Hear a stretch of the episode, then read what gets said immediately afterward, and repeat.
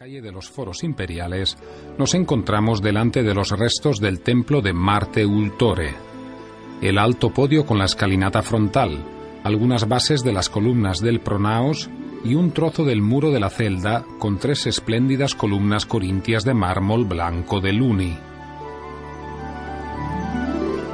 El Foro de Augusto es el segundo nuevo espacio público construido en Roma después de que el Foro Romano y el nuevo Foro de César se hubiesen demostrado insuficientes para albergar las actividades económicas y judiciales de la ciudad. El complejo fue construido en una zona que en aquel momento estaba ocupada por viviendas particulares, que Augusto adquirió expropiando el terreno.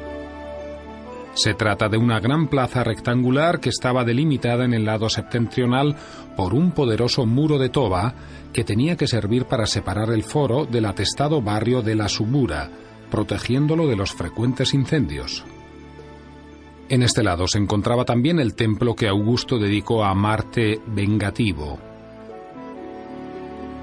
en el centro de la escalinata frontal se encuentra un altar donde los gobernadores celebraban los sacrificios antes de salir para las provincias, cuyos extremos estaban decorados por dos fuentes.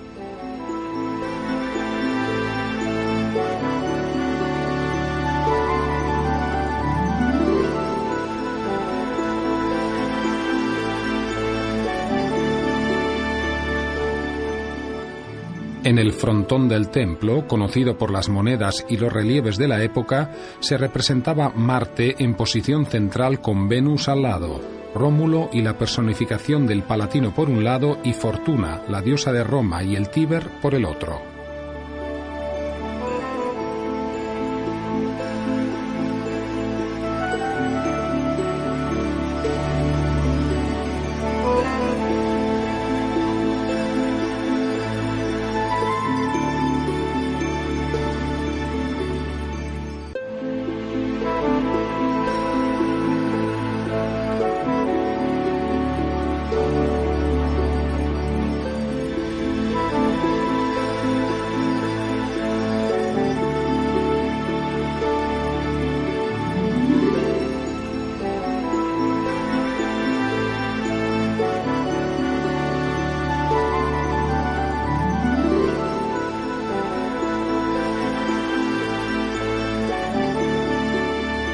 En el fondo, en el interior del ábside posterior, se encontraban estatuas de culto que representaban al mismísimo Marte, a Venus y quizás al divino Julio.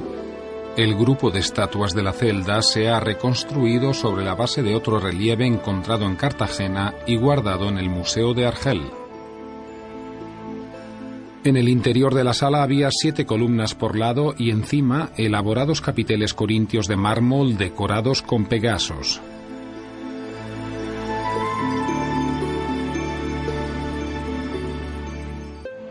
Los lados largos del foro de Augusto estaban flanqueados por pórticos que quizás fuesen de dos plantas, realizados con columnas de mármol chipolino.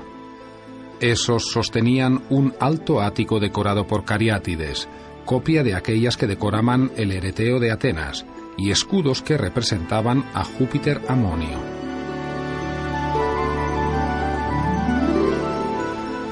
En el interior de los pórticos, a lo largo de los dos lados y en las grandes exedras semicirculares que se abrían a la altura del podio del templo de Marte Ultore, una serie de hornacinas alojaban numerosas estatuas.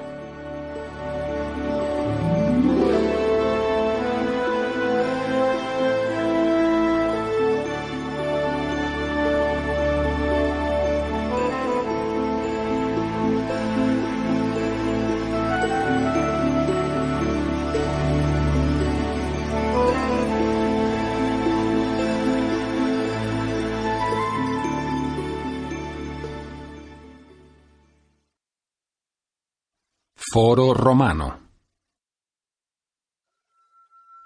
El Palatino y el Capitolio originariamente estaban divididos por un valle pantanoso llamado Velabro, donde confluían los cursos de agua procedentes del Esquilino y del Viminal, antes de desembocar en el Tíber. En la primera mitad del siglo VII a.C., la parte más septentrional de este pantano se saneó gracias a una disecación que permitió a los romanos tener una nueva y vasta área llana en el